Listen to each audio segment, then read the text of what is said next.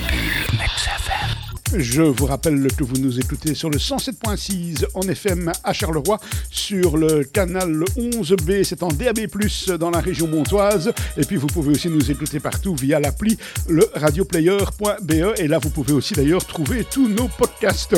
Vous avez aimé la bande dessinée, il faut pas prendre les gens pour des cons. Eh bien, Emmanuel Le récidive dans la surenchère avec À la limite n'a pas de conneries, un nouvel opus savoureux aux éditions Fluide Glacial. L'auteur dessine comme il y a un siècle. Son dessin a en effet un côté suranné qui rappelle les feuilletons d'antan, à la différence que son propos est parfaitement déstabilisant, ce qui crée un contraste choquant qui contribue bien sûr à l'efficacité de l'impact recherché. Alors oui, justement, quel est l'effet voulu? Eh bien c'est très simple. Rosé explore et met en évidence la bêtise humaine, ou plus précisément la connerie, car la connerie touche tout le monde sans exception, que ce soit le plus abruti des imbéciles heureux ou le plus extraordinaire génie sur Terre.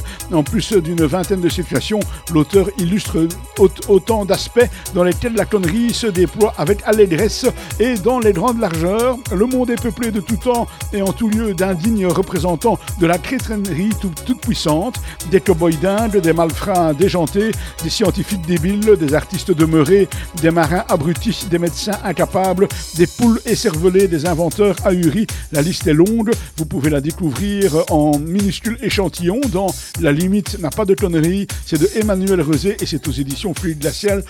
Ça a été chaque fois lu pour nous par Marc Descornet qui lui n'est pas du tout con, je peux vous l'assurer. Tous les jours à 17h, c'est Patrick Balza avec le warm-up. Et puis nous, eh bien, on se retrouve demain avec une autre bande dessinée sur Mix FM.